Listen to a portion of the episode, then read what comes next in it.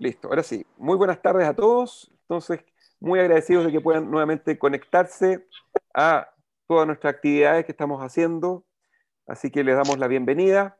Reiteramos colocar los micrófonos en silencio para que podamos aprovechar bien la clase. Y hoy tenemos un invitado de lujo, ¿ya? Eh, es el doctor David Altman, profesor de ciencia política de la Universidad Católica de Chile, sacó su PhD en la Universidad de Notre Dame. Eh, tiene muchísimas publicaciones también, que yo creo que podríamos darlas para otra ocasión también, para que él nos pueda contar más incluso. Pero lo importante hoy, para presentárselo, es que no solamente, digamos, por su background de ciencia política, sino que por su pasión también por lo que es eh, Israel y en este caso también el sistema político. Así que vamos a poder tener una muy buena conversación y contar con 30 minutos aproximadamente de una conferencia breve y después también hacer preguntas habitualmente como lo hacemos a través del chat para que todos nos puedan colocar ahí. También les solicitamos no dejar comentarios específicamente, sino que preguntas. Preguntas para que David las pueda ir contestando. Así que, sin más, les damos la bienvenida, David. Y David, todo tuyo. Bueno, muchas gracias, Yoni, muchas gracias, Manuel. La verdad que es un gusto tener esta posibilidad de charlar con, con un grupo de, amigos sobre esta situación eh, que, bueno, la titulamos un poco a falta de, ¿no? de innovación, crisis de la democracia israelí, porque no se nos ocurría un mejor título, si se puede evitar una quinta elección. Eh, evidentemente todo lo que vaya a decir es producto de una reflexión relativamente corta. Las elecciones pasaron hace pocos días eh, y los escenarios están absolutamente cambiantes y estamos hablando de una realidad por demás fluida. Con el permiso de ustedes voy a compartir pantalla para así les presento, voy a hacer un, raconto de, cómo va a ser la presentación. Eh, ustedes me dicen si la ven. Vemos la única pantalla. ¿Sí? ¿Johnny? Sí, la vemos ok. Ya, fantástico. Eh, bueno, básicamente la, presentación en estos minutos que, mencionabas tú, Johnny, la voy a dividir en siete grandes escenarios. Primero es una ubicación de la democracia israelí en el contexto internacional, donde está parado Israel en comparación con otros países. Después voy a hablar, voy a hacer muy brevemente una suerte de pincelada sobre el sistema de gobierno y sistema electoral israelí, Ustedes me sabrán disculpar, pero tengo el sesgo profesional de la ciencia política, entonces esto va a estar muy cernido desde esa perspectiva. Voy a hablar un poco de lo que creo que son los clivajes, las fracturas contemporáneas más importantes en la sociedad política israelí, una suerte de, reducción de los grandes principios en pugna, eh, una, visión bastante panorámica sobre eh, la evolución del sistema de partidos, algo de lo que está pasando hoy y eventualmente algo de los escenarios plausibles. Entonces, con vuestro permiso, eh, empiezo hablando de que Israel como democracia efectivamente en, su barrio destaca en cierto sentido, pero no, eh, sin embargo, la democracia israelí eh, todavía está muy lejos de, puntear primera o en los primeros lugares del mundo por un montón de razones que voy a mencionar en un momento. De acuerdo a los tres grandes índices contemporáneos que existen, eh, que miden democracia, de acuerdo a estos índices, Israel está en una posición media, eh, de acuerdo a Varieties of Democracy, sería la 41 democracia que hay contemporánea en términos de, cantidad o de calidad democrática. De acuerdo al The Economist, esta revista británica de enorme influencia, estaría en el 20 largo, 27, y de acuerdo a Freedom House, en el lugar 77 del planeta. Em, eh, aquí en el mapa, simplemente en los mapas que les pongo en el de arriba, tenemos el estado de la democracia liberal. Em, tenemos mucha gente en sala de espera, Johnny. eh, tenemos em, el, mapa mundial del estado de la democracia liberal en el año pasado, donde, bueno, acá tenemos en, nuestra América Latina el caso de Chile, Uruguay, Costa Rica, que puntean muy, es una tríada muy clásica en la ciencia política comparada en América Latina. Lo mismo sucede de acuerdo al mapa de Freedom House, que está, es el de abajo, donde a mayor sombreado azul es eh, el mayor nivel democrático, ¿verdad? En cuanto a Varieties of Democracy, que es un proyecto de investigación en el cual estoy muy involucrado, Israel aparece, como les decía, en, en la franja entre el 20 y el 30% superior de los regímenes del mundo. Pero claro, nosotros eh, de forma muy reiterada escuchamos que Israel es la única democracia en Medio Oriente. Bueno, eso hay que agarrarlo con pincitas porque hoy en día Tunisia virtualmente e Israel tienen virtualmente exactamente los mismos grados de libertad y, niveles de democracia. Entonces, cuando hablamos hay que, hay que ser más cuidadosos cuando digamos la única democracia y así, porque no, no necesariamente. Evidentemente eh, es un barrio no tan democrático, pero sí es importante ubicarlo en el contexto internacional donde los países nórdicos en virtualmente todos los índices eh, puntean primero en eh, quizás todas las dimensiones de la democracia. Algunos países latinoamericanos donde sobresalen la, la tríada que les mencioné, Uruguay, Chile, Costa Rica, e Israel ya viene aquí abajo en el lugar número eh, cuarenta y tanto, ¿no? Israel y Tunisia, como lo ven. Si miramos, hacemos una perspectiva más histórica, la democracia israelí no parece eh, estar cambiando de forma muy significativa. Acá estoy usando el índice de democracia electoral de Varieties of Democracy. Y bueno, y efectivamente tenemos dos grandes momentos, que es desde la, independencia del Estado hasta mitad de los años 70, donde la democracia israelí parecía ciertamente incrementando eh, año a año, pero de forma muy leve. Aquí la línea, la línea que ustedes ven es el promedio y la franja de flotación es el intervalo de confianza estadístico que tenemos con esta medida de acuerdo a este proyecto. Es decir, estadísticamente hablando, el rango de la democracia en el año 80 oscilaba entre punto .7 y punto .8. Entonces, el promedio es punto .75 y de ahí la franja. Ustedes dirán, bueno, ¿qué es lo que está pasando? ¿Qué es lo que ha pasado? Bueno, eh, simplemente para dar algunas pinceladas, uno podría decir que Israel tiene debilidades importantes en cuanto, desde una perspectiva del análisis eh, sistemático de los niveles de democracia, en cuanto a la libertad de asociación, en cuanto, aquí estoy poniendo solamente algunos de los, de los criterios que típicamente se, se utilizan por ejemplo, la protección contra eh, eh, en qué medida las organizaciones no gubernamentales y su financiamiento son libres de, funcionar en el país, eh, libertad de, estar libre de, apremios físicos, equidad frente a la ley en base a criterios de, clase, etnia o lo que ustedes quieran, ¿verdad? Eh, entonces, por ahí vienen algunas de las debilidades, la censura, la autocensura, la censura militar. Eh, bueno, son un montón de factores que por razones que podríamos discutir después, pero más, algunas de ellas más que obvias, eh, hacen de que evidentemente la democracia israelí no florezca como podría o como debería o como nos gustaría que sucediese.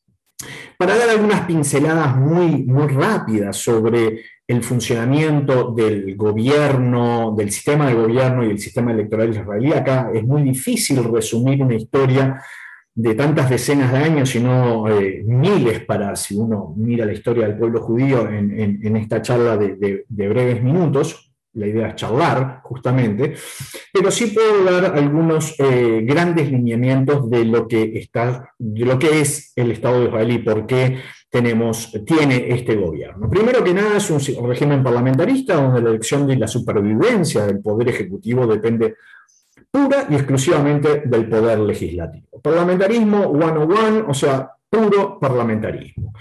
La Asamblea, la Knesset, está constituida por 120 miembros y se necesitan 61 miembros para formar un gobierno eh, funcional o por lo pronto para sobrevivir a un eventual voto de censura, que es una de las características del parlamentarismo, donde la supervivencia del poder ejecutivo depende, como dije recientemente, de la voluntad del poder legislativo.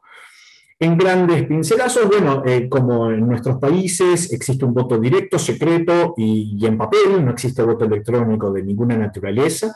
Para ser votante simplemente hay que ser ciudadano mayor de 18 años y para ser candidato a virtualmente todas las, las posiciones electas es simplemente eh, ser, mayor de, ser ciudadano mayor de 21 años. No existe voto extraterritorial, es decir, la, la diáspora israelí no puede votar desde otros países, salvo la situación muy particular de los diplomáticos, los marinos mercantes, y acá pongo entre un subparéntesis los colonos, ¿verdad? Si consideramos que los territorios ocupados no, son, no forman parte del Estado de Israel, entonces en Israel existe voto diaspórico porque esto sería una diáspora israelí. Pero es altamente discutible esto. En términos muy genéricos, hay tres pilares fundamentales. El Israel todo, es un distrito único nacional, a diferencia de aquí en Chile, donde tenemos 28 distritos, o en otros lugares donde es estadual, provincial, etcétera, sino que todo el Estado de Israel es un único distrito electoral, como Holanda, como los Países Bajos y el mismo Uruguay. Tiene una representación proporcional que al día de hoy exige pagar un peaje de entrada a la Knesset del 3.25% de la Knesset. Este es un número que lo van a ver de forma reiterada y eh, repetitiva en todos los diarios y en todas las noticias eh, eh, que han habido en los últimos tiempos sobre Israel, porque justamente este número fue aumentando a lo largo de la historia cuando se creó el Estado el, peaje de entrada era simplemente 120, los votos sobre 120 quedaba aproximadamente 0.8% del voto nacional para tener un miembro en la Knesset. Ahora, básicamente, para entrar a la Knesset, un partido necesita cuatro asientos. Asimismo, las listas son cerradas y bloqueadas. Aquí en la fotito que les estoy mostrando abajo eh, es simplemente lo que ve el votante israelí cuando va a votar son eh, papeles donde ni siquiera aparecen los nombres de los candidatos, sino que aparece un acrónimo o un nombre muy breve del candidato. Las listas se pueden encontrar en Internet o en otros medios de comunicación, son públicas, eh, pero son cerradas y bloqueadas, es decir, los electores no pueden alterar ni elegir una persona y eliminar a otra persona de la lista o alterar el orden. Es tal como viene. La asignación de matemática, la distribución matemática de los escaños, se hace a través de un sistema eh, que es el de DONT, que en Israel se lo conoce como el Bader Offer, que es una pequeña alteración muy breve del famoso DONT, aunque entre el año 51 y mitad de los años 60 se usó otro que era un poco más eh, benevolente con las listas minoritarias se permite, y esto es muy importante, acuerdo entre las listas para ver qué se hace con los votos sobrantes que no se asignan a bancas en específico. Es decir, eh, por ejemplo, aquí eh, hubo muchísimas eh, alianzas entre partidos, por ejemplo, entre el Likud y el sionismo religioso, estoy hablando de nombres de partidos políticos, donde los sobrantes de uno se arreglaban entre los dos, iban para el otro en caso de no utilizarlos. Lo mismo pasó entre el Partido Laborista y la lista de Meretz, y así sucesivamente. Los partidos tienen ese, permiso. Ahora, eh, eh, hablar de la, política israelí hoy en día nos, nos, invita a abrir la puerta a, a, estudiar un poco las grandes fracturas que hay en la sociedad israelí. Entonces, aquí yo voy a hacer un ejercicio con ustedes, breve por cierto. Esto usualmente yo lo hago en un curso mucho más largo, estoy tratando de condensar mucha información en, breves minutos. Pero básicamente, ¿cuáles serían, eh, quiero mostrarles cuáles serían, a mi entender, las fracturas más importantes eh, eh, de las dimensiones que politizan la sociedad israelí. Esto es una interpretación personal y por eso lo pongo ahí explícitamente, pero es importante señalar que estas dimensiones son ortogonales entre sí, es decir, son perpendiculares. Uno puede ser mucho de uno y poco de lo otro, y así sucesivamente. Quizás el, primer gran quiebre que hay en la, en la sociedad israelí es básicamente sobre el conflicto palestino-israelí, y hay dos posturas, una que es maximalista y otra es mucho más a favor del compromiso. En términos eh, de, la mayoría judía, uno lo puede a veces eh, asemejar a, los términos halcón paloma, y básicamente se refiere a la política territorial, y esto involucra colonias y, otros asuntos. Esto es lo territorial. Hay otro, otro otro clivaje que tiene mucho que ver con lo étnico, ¿no? lo judío y lo no judío. Acá no, no, estoy hablando de lo no judío como lo palestino, porque vamos a ver, lo voy a desglosar un poco más, estoy hablando simplemente de un corte muy brutal entre lo que es lo judío y lo no judío, el corte étnico. Hay un corte religioso, eh, entre lo secular, hay unas tensiones muy grandes. De vuelta, uno, que uno está al lado del otro no significa que, vayan de la mano, sino que son clivajes ortogonales. Estamos hablando de muchas dimensiones, lamentablemente en un espacio de dos dimensiones como la pantalla que ustedes están viendo, no se podría representar de otra forma. Y está la famosa división que tenemos en todos nuestros países, que es el distributivo, si quieren, económico, izquierda-derecha, que es en qué medida el Estado tiene que intervenir y regular en la economía eh, divide mucho. Un clivaje nuevo que está apareciendo en Israel hoy en día y que ha politizado eh, esta última elección en particular es el tema de género, es el tema de, lo tradicional versus la sensibilidad de género. No carezco de mejores nombres por el momento, eh, pero por eso está punteado, porque es algo que se está formando, se ve y politiza. Evidentemente, eh, cada una de estas puntas se puede subdividir eh, de forma muy importante, pero aquí, por ejemplo, les muestro una primera imagen de lo que sería la primera gran división dentro de la subdivisión étnica, ¿no? De los judíos, por lo pronto se puede dividir en tres grandes familias o tres familias eh, fácilmente identificables, que es el mundo misrají o oriental, que está compuesto por lo pronto por tres grandes familias, que son los judíos que vienen del mundo del norte de África y, Medio Oriente. Tenemos el mundo yemení, yemenita, que, que difieren sus tradiciones, inclusive en su slang, en la forma de hablar hebreo, en la, su liturgia del mundo de Medio Oriente, y toda la cuestión que vienen eh, los faradí, ¿no? que, acá tenemos comunidades inclusive en nuestra América Latina, eh, pero eh, entrarían dentro de ese contexto. Obviamente tenemos la minoría etíope dentro del contexto judío, que si bien es una minoría compuesta por 150.000, 200.000 personas, sigue siendo un porcentaje relativamente menor, es una, una minoría fácilmente identificable y donde hay tensiones dentro de la sociedad israelí en cómo se relacionan con los Bet Israel, y el mundo ashkenazí, que para hacer la cosa muy, muy brutal lo divido entre los rusos, justamente porque mm, eh, con la caída de la Unión Soviética llegó un millón y tanto de, de personas de la ex Unión Soviética, y el resto. Dentro del no judío, un poco para hacer el opuesto, ¿no? dentro de este mismo clivaje étnico tenemos también tres grandes grupos fácilmente identificables. Tenemos el mundo palestino, que a su vez se puede subdividir entre lo musulmán y lo cristiano.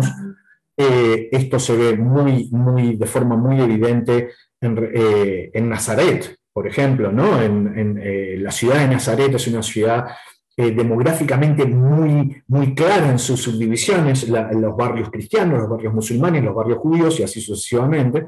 Tenemos lo druso, que es una minoría eh, con una religión independiente, eh, a pesar de que son árabe parlantes, con tradiciones muy identificables. activos en el ejército, en las fuerzas de defensa de Israel, y también tenemos un submundo que politiza al día de hoy, que son todos los trabajadores que han llegado en cierto sentido en, las últimas, en el último par de decenas de años, donde sobresale lo filipino, lo tailandés, así como también los buscadores de asilo o asilo seekers, si quieren, asylum seekers, eh, que particularmente son sudaneses, eritreos y de otras partes del África subsahariana. Esto para dar una idea de la complejidad que tiene la, sociedad y la política israelí, donde cada una, combinación, cada una de las combinaciones posibles tiene un reflejo en cierto sentido en corrientes políticas contemporáneas. Sin embargo, si toca agarrar esta enorme complejidad y reducirla a, tres principios en pugna, al día de hoy yo creo que son tres grandes cosas que, chocan entre sí y no se pueden maximizar entre todas. Por un lado tenemos la idea del Israel democrático, donde los procedimientos, el imperio de la ley y, todo lo que tenemos eh, como elecciones libres, periódicas y justas cada cierto tiempo se tienen que realizar. Tenemos el Israel judío, donde eh, para algunos la mayoría eh, de la población sea judía y se conserven ciertas tradiciones judías, y el Israel o la tierra de Israel completa. Evidentemente estos son los tres grandes temas, yo encuentro, que, que, marcan la política israelí o que dividen los grandes campos de la política israelí contemporánea, donde uno podría decir de que los campos, eh, la intersección entre el Israel judío y el Israel democrático está mejor representado en el campo de centro o la izquierda sionista, si, la, intersección entre el Israel completo a nivel territorial e Israel judío eh, eh, tiene su bandera en los partidos de derecha y la derecha radical, que en esta última elección lograron entrar al Parlamento, y el Israel democrático y el Israel completo viene en esa intersección, es donde encontramos a los grupos más de izquierda radical. Lamentablemente, o sea, no lamentablemente, eh, no se puede maximizar los tres principios de forma simultánea, la intersección de estos tres grandes conjuntos es un conjunto vacío. No hay posibilidad de tener un Israel judío, democrático y completo, territorialmente hablando, eh, de forma lógica. Eh, lo que vemos en las elecciones, estas últimas elecciones, las cuartas elecciones, es una traducción un poco la consecuencia de lo que viene pasando esta figura, no se preocupen, la voy a explicar un poco, en un poco más de detalle en unos minutos, pero básicamente eh, eh, eh, lo que ha pasado ahora no es nuevo y viene en, lo que, en una tradición que se remonta a la pre, al, Ishuv, ¿no? a la colonia pre-establecimiento del Estado. Aquí esta es una gráfica que la, presentó The Economist en esta última semana y básicamente eh, nos esboza, obviamente no se preocupen por leer, pero fácilmente eh, lo van a entender ahora en un minuto, eh, cómo ha evolucionado las grandes familias y las grandes tradiciones políticas israelíes desde la primera elección a la Asamblea Constituyente, ahora que en Chile estamos hablando de Asamblea Constituyente, ustedes saben que la primera Knesset se eligió como una Asamblea Constituyente se convirtió en la primera Knesset, pero fue, eh, el objetivo era eventualmente escribir una constitución que al final nunca se escribió, pero por otro tipo de razones. Aquí eh, voy a hablar un poco más, pero, simplemente lo que ven, lo que quiero mencionar es que ustedes van a poder ver que hay un campo más azul, yo soy altónico, no sé si es azul exactamente, que es todo lo que viene del lado del laborismo, que se viene afinando, hay un sector rojo que a mitad de los años 90 empieza a crecer y hay un sector naranja que empieza a crecer en los años 80. Un poquito para desglosar muy brevemente, así me, pego al tiempo comprometido, eh, uno podría decir de que en las primeras cuatro o tres elecciones, el gran pivot, el centro ideológico de la política israelí y los grandes centros de debate transcurrían en la relación Occidente-mundo soviético, es el gran clivaje fue entre el laborismo o, el, Mapai, si ustedes quieren, y el, eh, eh, el, MAPAM, ¿no? el Partido Socialista Israelí. Eso cambia a fines de los años 50 y nos vamos a un. El, pivote ideológico se va moviendo y, y, se transforma en un clivaje, en una discusión centrada en, la lucha entre lo que sería el, hegemónico eh, partido Mapai, Ben Gurión, Golda Meir, etcétera, con Menachem Begin. Esto sucede a fines de los años 50, en gran medida por, eh, dado, lo podemos hablar después, pero por, la caída del estalinismo, un poco la tomada en conciencia del MAPAM, que hasta cierto momento fue bastante eh, prosoviético en, en ciertas dimensiones, pero eh, cuando se, abre y, se entera el mundo de lo, que hizo de, Stalin, ahí como que Mapam vira, bueno, la política internacional sumada a la operación de Suez del año 56 hacen que el viraje también el centro ideológico israelí se mueva un poco a la derecha.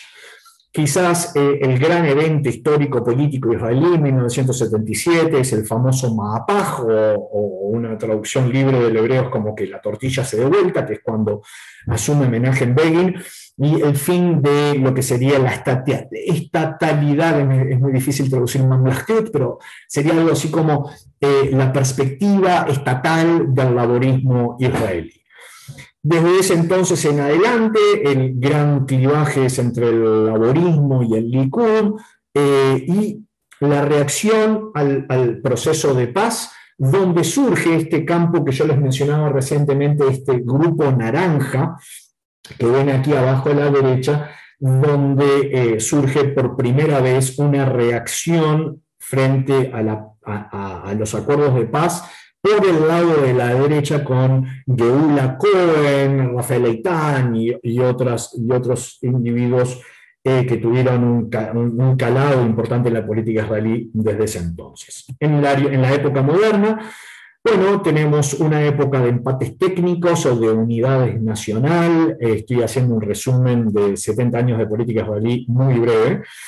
Eh, tuvimos una experiencia muy limitada a tres elecciones, con la elección directa del primer ministro, es decir, eh, Israel pasó por un muy breve periodo de presidencialización de su régimen de gobierno. Eh, el asterisco rojo es el asesinato de Isaac Rabin. yo creo que eso marca un antes y un después en la política israelí. Y desde ese entonces podríamos hablar que el pivot se mueve inclusive un poco más a la derecha, donde el gran debate, y acá es donde surgen las franjas moradas, esta, esta zona con, con en el año 2003, el centro israelí empieza a tomar mucho más calado a costa del laborismo israelí y, y, el centro gravitacional, para poner un nombre de la política israelí, se mueve inclusive un poco más a la derecha, y estamos ahora inmersos en lo que podríamos llamar la era Bibi, para ponerle un acronismo. ¿no? Volvimos a tener eh, eh, la elección indirecta del primer ministro, el parlamentarismo clásico, se dejó esta idea de la elección directa del primer ministro, eh, creo que hubo un consenso muy amplio en la sociedad israelí sobre las limitaciones que ofreció. Ahora voy a hacer muy brevemente, y acá perdónenme si me vuelvo un poco técnico de más, pero eh, voy a cortar la, política israelí de acuerdo a ciertos criterios que en la ciencia política consideramos muy importantes. El primero, el gráfico a la izquierda, de vuelta, la línea negra eh, eh, gruesa representa el, evento real y la, son, la línea punteada es la línea de regresión o el modelo estadístico que habla de las grandes tendencias. La franja un poco más gris que ustedes ven de vuelta el, el, rango de confianza que tenemos sobre el movimiento que hay en esta línea negra. ¿verdad? Y acá claramente en la primera que ven a la izquierda es la participación electoral, así como en las mayorías de las democracias contemporáneas eh, se nota un cierto declive en, en la participación electoral.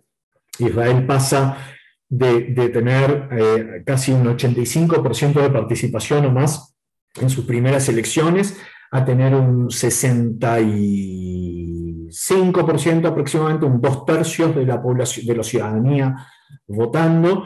Esto no es algo único de la sociedad israelí, eh, es algo normal. Lo que sí eh, llama la atención es el gráfico de la derecha, que es el número efectivo de partidos políticos. El número efectivo de partidos políticos es el promedio ponderado del tamaño de los partidos políticos que hay en el Parlamento en un país determinado, en un momento determinado. Lo que vemos acá es que hay una mayor fragmentación, es decir, si tenemos dos partidos idénticamente iguales, el número efectivo de partidos es dos. Si tenemos tres partidos, cada uno con un tercio, es tres. En la medida que este número crece, significa que hay una mayor fragmentación del sistema de partidos y consecuentemente a la hora de construir coaliciones esto ofrece una dificultad mucho más grande. Lo que vemos es que aquí hay un cambio estadísticamente significativo.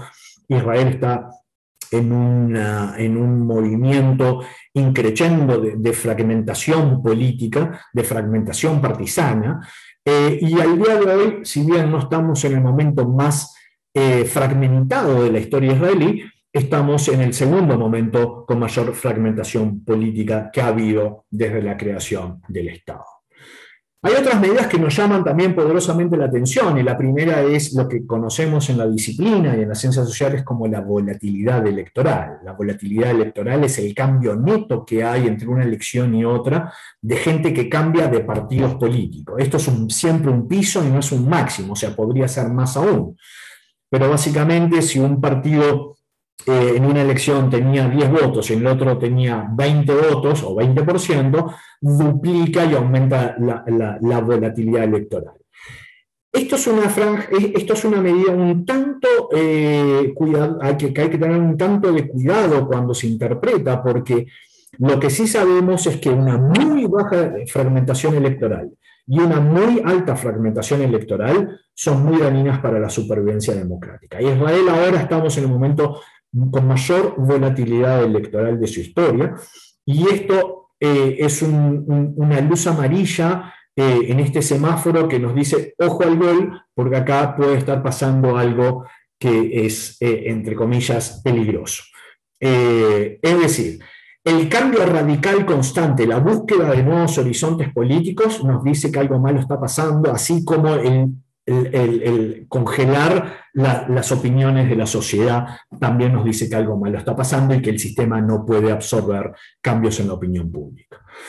Y también en el gráfico de la derecha vemos lo que está pasando, eh, es el tamaño combinado de las dos listas más votadas. Yo creo que esto refleja un poco lo que, estamos, lo que se está viviendo en Israel. Eh, eh, básicamente, en la mayoría de los tiempos eh, que, aquí se, se, grafican es el laborismo por un lado y el Likud por otro, eh, aunque en esta última elección, por ejemplo, es el Likud y, Yeshatir de Yair Lapid, ¿verdad? El laborismo tiene solamente tiene muchas menos bancas que, que, que, Yeshatir. Entonces, eh, acá vemos que esta disminución, esta como invertida que se puede observar, nos denota las dificultades también que estamos viendo al día de hoy para el armado de la coalición. Y acá voy a mostrar un gráfico que me parece notable, una obra de arte que salió en el Aretz hace dos días. Es eh, todos los problemas que tenemos en Israel para, eh, al día de hoy, armar una coalición. Como les mencionaba, eh, al ser un régimen parlamentarista, el gobierno que se forme tiene que sobrevivir un voto de desconfianza del Parlamento, consecuentemente tiene que tener 61 votos activos o pasivos eh, en, la Knesset. ¿Qué es lo que está pasando? Bueno, el campo anti-Bibi, que es el que tiene el fondo azul, tiene 57 bancas, el campo pro-Bibi tiene 52 bancas, y el campo indeciso al día de hoy tiene 11 bancas. El problema que estamos enfrentando es que son dos listas que ven las líneas rojas donde hay una cruz que dicen, yo con ellos no me voy a poner de acuerdo, con ellos no voy a negociar y consecuentemente vemos la imposibilidad de hacer combinación, ¿se acuerdan? No? En todas las combinatorias matemáticas, acá es virtualmente imposible encontrar una coalición que tenga más de 61 bancas. Entonces, este escenario nos lleva a tres posibles, a tres posibles eh, eh, escenarios plausibles, y con esto cierro, eh, que son uno de parálisis, uno del triunfo de una coalición anti-Bibi, una del triunfo de la coalición pro-Bibi. No son todas malas noticias. El primer escenario es el quizás un poco más estresante para todos los israelíes en particular, es que sí, todos los líderes políticos de los partidos que lograron entrar al Parlamento, la Knesset, mantienen su, su promesa preelectoral y mantienen la disciplina interna de su partido, es decir, evitan que se le escape uno o dos legisladores, es seguro que vamos a una quinta elección de aquí a seis meses. Eso es un hecho. ¿Por qué? Por justamente lo que les mencionaba de la imposibilidad de acuerdos para llegar a las 61 bancas, como aquí está graficado en, esta figura de la El segundo escenario, y obviamente estoy hablando de grandes pinceladas, no me, estoy metiendo en detalle íntimo de, qué es un partido sí, un partido no, pero lo podemos charlar si quieren.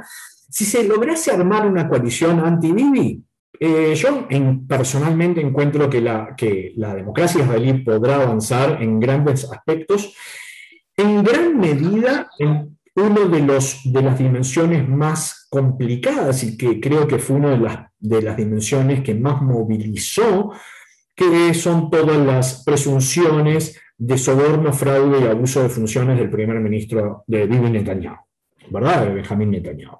Entonces, si se avanza en esta coalición anti-Bibi, por lo pronto, desde esa dimensión, desde el imperio de la ley, de la igualdad frente de todos los ciudadanos eh, frente a la ley, ahí va a haber un paso muy importante independientemente de, otras posturas.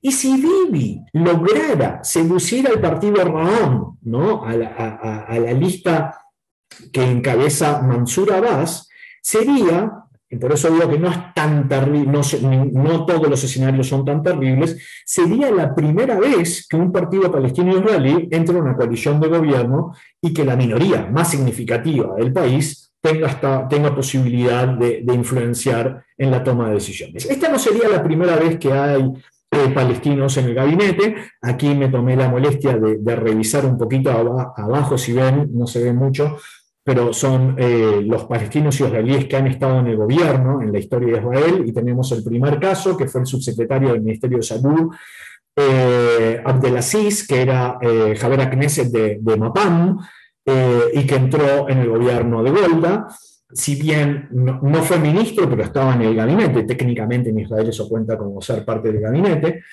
en la Knesset número 15, en el año 2001, Salah Tarif, bajo el gobierno de Sharon, entró como ministro sin portafolio, él era un druso, es un druso, y en el gobierno de Wood Olmert tenemos a Ralim Mahalde, que él sí es el primer ministro, a pesar de que era ministro sin portafolio, después se convirtió en el ministro de Ciencia y Tecnología, eh, musulmán, pero eh, eh, también viniendo de la mano del Partido Laborista.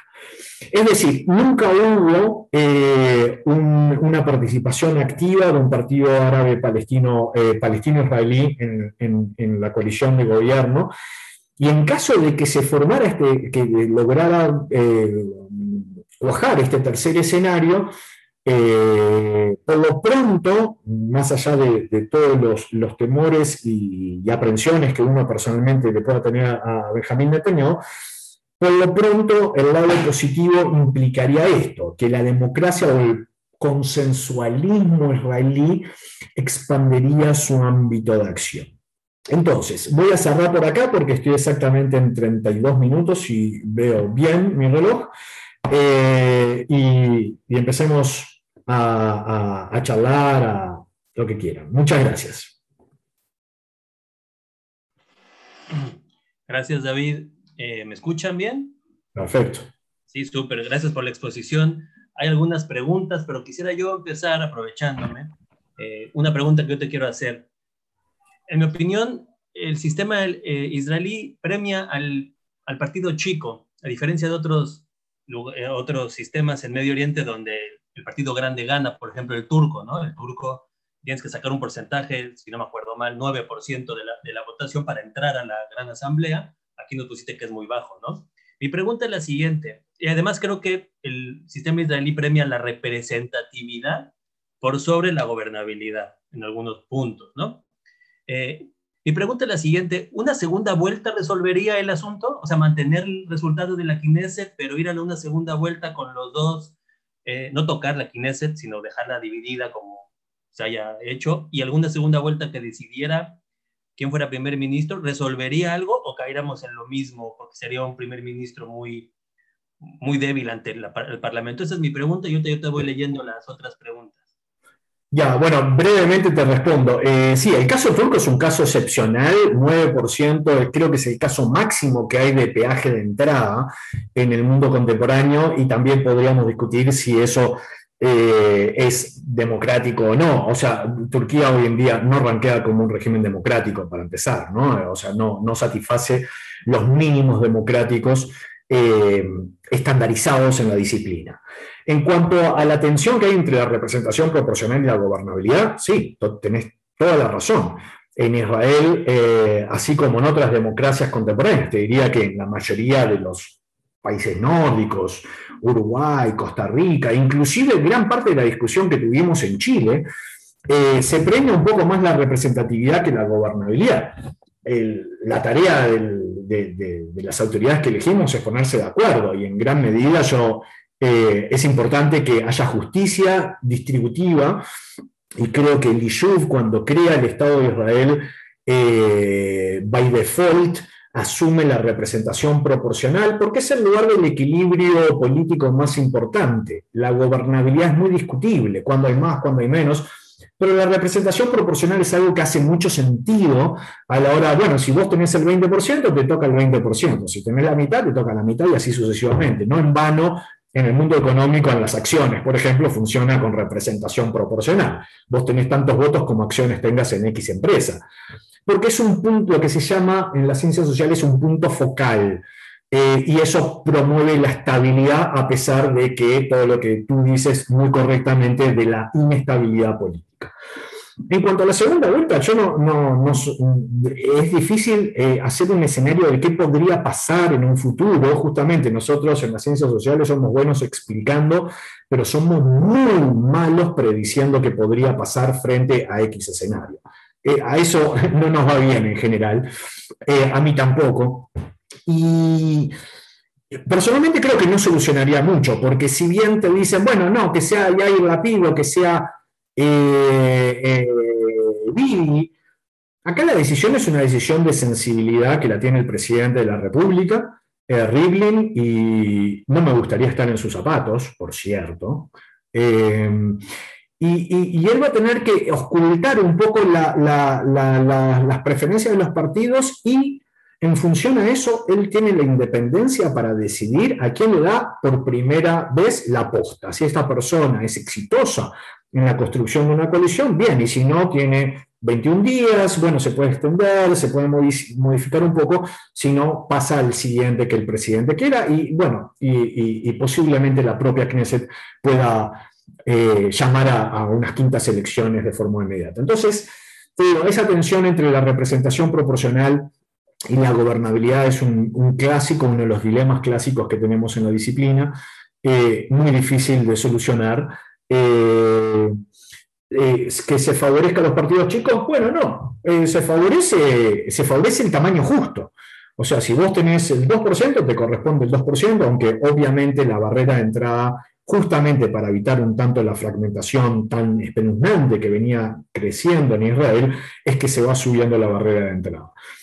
En las democracias occidentales liberales que cumplen con todos los estándares, el máximo tiende a ser el 5%. Esto es Alemania federal, esto es Nueva Zelanda y algún otro país.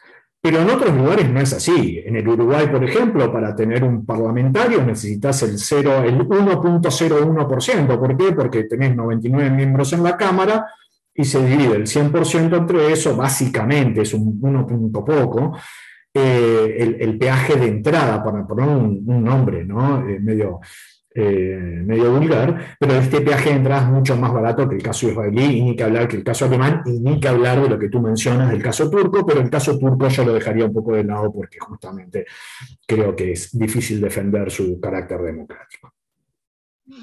Perfecto, muchas gracias. Mario, David nos pregunta, ¿hay algún paralelo con lo que sucede hoy en Chile? Me imagino que se refiere un poco a esta crisis política del sistema? Eh, ¿Tú ves algún paralelo entre lo que pasa en Israel y acá? Bueno, eh, a ver, eh, es bien difícil de responder esa pregunta, sí, es una muy buena pregunta, ¿no? ¿Cuáles serían los, lugares comunes? Yo creo que en algunos sentidos sí, en, en, la medida de que aquí estamos pero es algo muy constante en Israel, que es esta sensación de que nos jugamos el todo o el nada. ¿no? Eh, eh, en Israel hay una cuestión de pasión política eh, que viene influenciada por, miles de años de diáspora y un montón de otras cosas que tangencialmente toqué.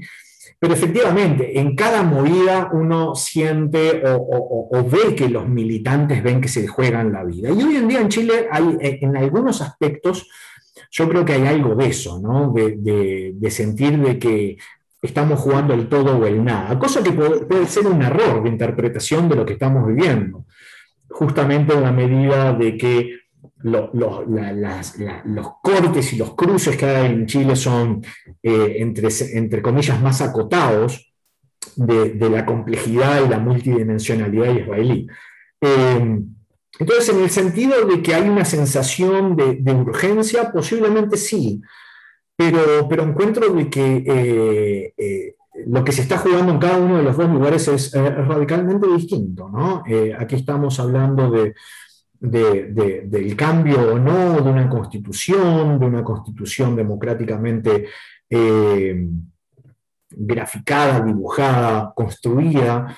Y, en el otro lado no, no, no, no pasa por ahí, pasa por otros lugares, pasa que hacemos con con, el primer ministro, pasa que se hace con los territorios, con la distribución del Estado, con la crisis eh, eh, económica, que, en eso sí, Israel y Chile son muy parecidos. Los dos han decrecido en el 2020 exactamente lo mismo, menos 6% de contracción, lo mismo que el Uruguay en contracción económica. Israel es un ejemplo, por un lado, de, reacción a la pandemia frente a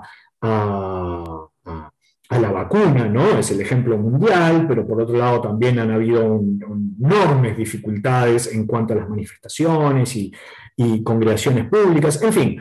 Eh, en todos lados tenemos claroscuros, en absolutamente todos los lugares del mundo. Eh, Israel no escapa a esa norma y, bueno, como cualquier otro país, tiene los claroscuros. Eh, creo que es eso. Perfecto. Aquí Emilio Kreiser nos pregunta, y creo que es una pregunta interesante. ¿Por qué no puede haber un gobierno en minoría? ¿Por qué necesariamente eh, la tendencia que tengas que negociar una mayoría de 61? ¿Por qué no pensar un escenario de eso, gobierno en minoría y arréglatelas como puedes, no? Bueno, sí, puede perfectamente haber. Han habido gobiernos de minoría y en otros regímenes parlamentaristas han habido eh, gobiernos de minoría. El problema con un gobierno de minoría es altamente inestable y constantemente amenazado un voto de censura de la oposición en un recambio del primer ministro. Es decir, eh, en la mayor parte de las energías de este gobierno de minoría va a estar dedicadas a, a su supervivencia más que a la acción de, de gobernar justamente porque los votos de confianza y la posibilidad de alternancia del primer ministro con un gobierno de minoría son mucho más altas. Han habido en otras circunstancias en Israel gobiernos de minoría, laboristas, por ejemplo, el gobierno de Isaac Rabin, que tenía el apoyo implícito de listas palestinas, que en caso de votos de, intentos de voto de censura, las listas votaban en contra del voto de censura y aseguraba la gobernanza eh, la gobernabilidad del país.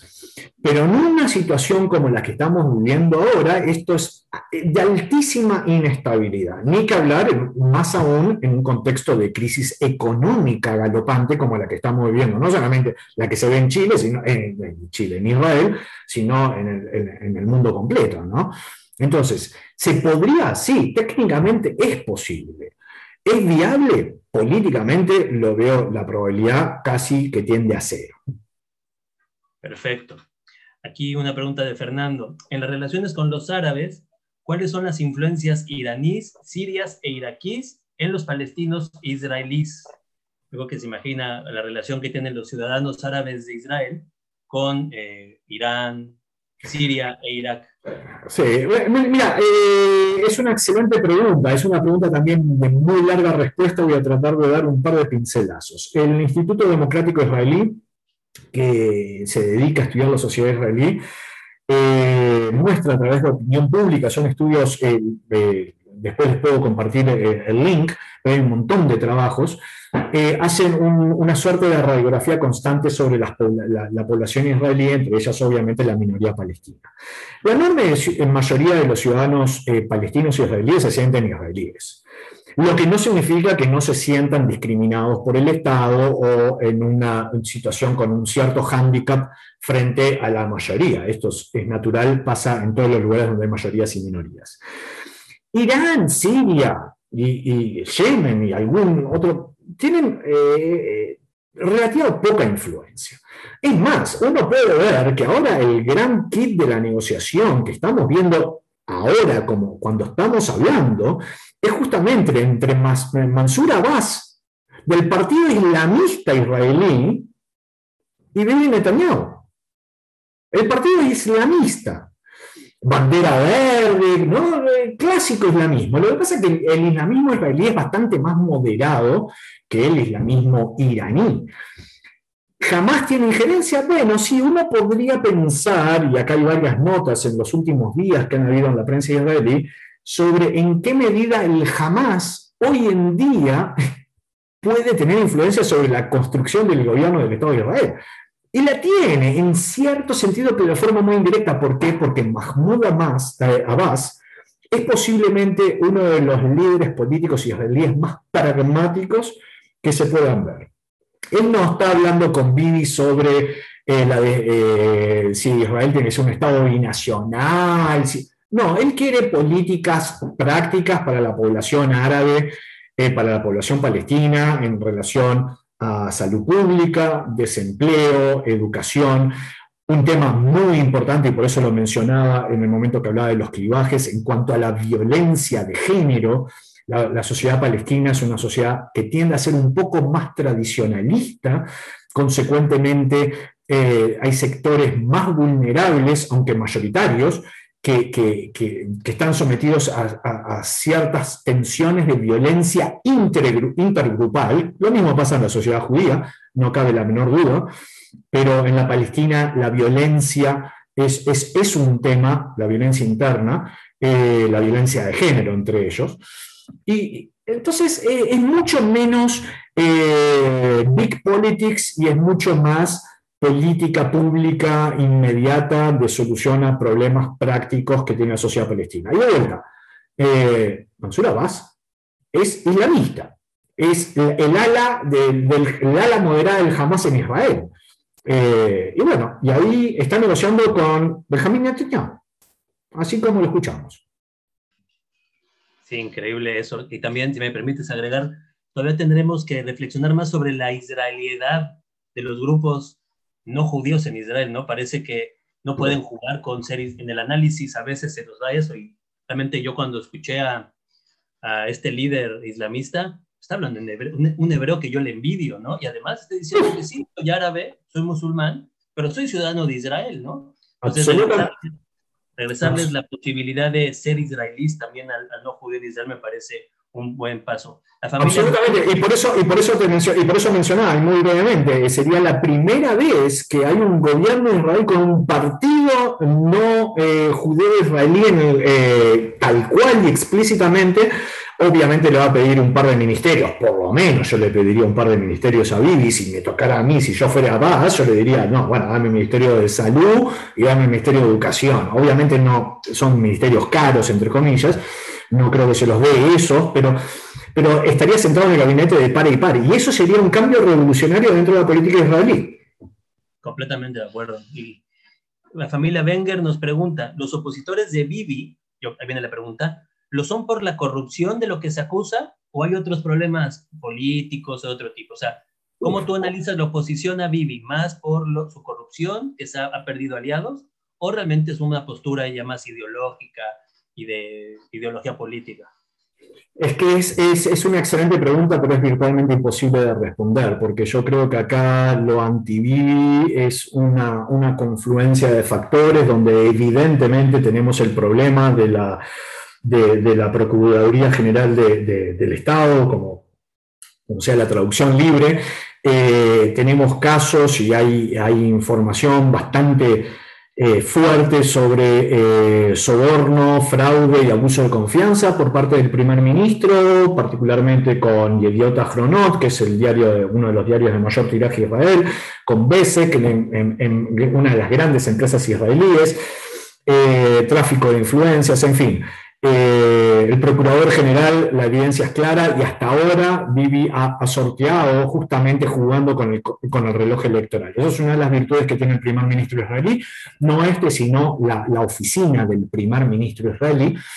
Y, por supuesto, eh, el propio Bibi tiene un grado, eh, es una persona brillante políticamente, no me cabe la menor duda al respecto pero genera anticuerpos, como cualquier líder de, ese calado, ¿no? En cualquier país del mundo. Obviamente hay una cuestión de, entre comillas, guata, como se diría aquí, em, de, guts, como se diría en, inglés, pero sí, hay, reacciones, hay, sensibilidades que toca, y ni que hablar de cuestiones ideológicas, de poco compromiso, hay una situación con la población, con las minorías étnicas, no solamente la palestina, sino la etíope y otras más, que son altamente identificables y altamente sensibles a estos ires y venires del primer ministro. Entonces, para resumir esta respuesta, es imposible decir, yo creo que es, una, eh, es un grupo de factores que de acuerdo a la persona que estemos en, tomamos en consideración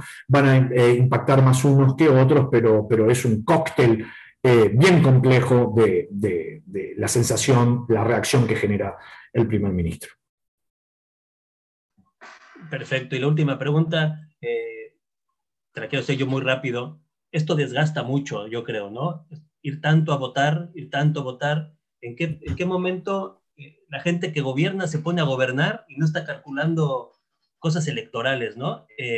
Tú ves que irremediablemente se desgaste la confianza del israelí entre los más jóvenes quizá en estar yendo a votar tantas veces y que no se resuelve el asunto? es, una pregunta bien compleja. Sí y no.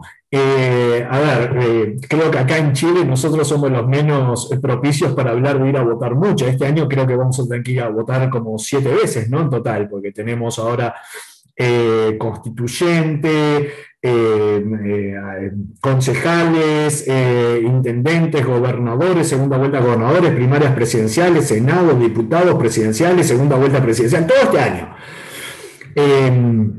bueno, sí, yo creo que hay, hay, la democracia es un músculo y, y se fortalece usándolo bien. ir a votar muchas veces tiene sus costes, Efectivamente lo vemos a nivel de la participación, eh, de, cómo ha sido la evolución, pero todavía es bastante inmune la población en términos generales y en los grandes pincelazos, a pesar de que es mucho más bajo de lo que pasaba en los años 50, en los años 60, eso no cabe la menor duda. Pero creo que es tanto lo que hay en juego que la posibilidad de ir a votar eh, supera los costos de ir a votar. Pero efectivamente hay grupos de la sociedad muy, muy claramente identificables, como los jóvenes o las minorías, entre ellos la población palestina, que son los que más sufren. Eh, es lo mismo que nos pasa acá o lo que pasa en cualquier otro lugar del mundo, en cualquier otra democracia del mundo, donde justamente es fácilmente identificable cuáles son los primeros grupos en desafectarse que son usualmente los grupos más débiles socialmente, los más pobres, las minorías étnicas y así los jóvenes. Eh, usualmente los que van a votar más son los sectores de la población con mayor nivel educativo, con mayor ingreso, con mayor salud y así sucesivamente. Esto no es algo chileno, no es algo israelí, es algo que pasa en las democracias, todas. Eh, posiblemente una de las perspectivas más más claras y robustas que hay en la política comparada es esa. Entonces sí, por un lado sí, pero por otro lado no. Es decir, no, no tengo una respuesta. Perfecto. David, hemos llegado al final acá de esta sesión, así que estamos profundamente agradecidos por tu participación el día de hoy. Y han llegado excelentes comentarios y agradecimientos también a través del chat. Eh, quedaron todos muy, muy contentos. Así que junto con eso, avisarles a quienes deseen esta grabación también que nos envíen un correo electrónico, como lo dejamos en el chat, a orientemedio y y se la vamos a hacer llegar. Así que desde ya también les enviamos muchos saludos a todos. Hemos visto personas desde Brasil, eh, de Uruguay, de diversos países aquí en Latinoamérica, así que también les agradecemos su presencia.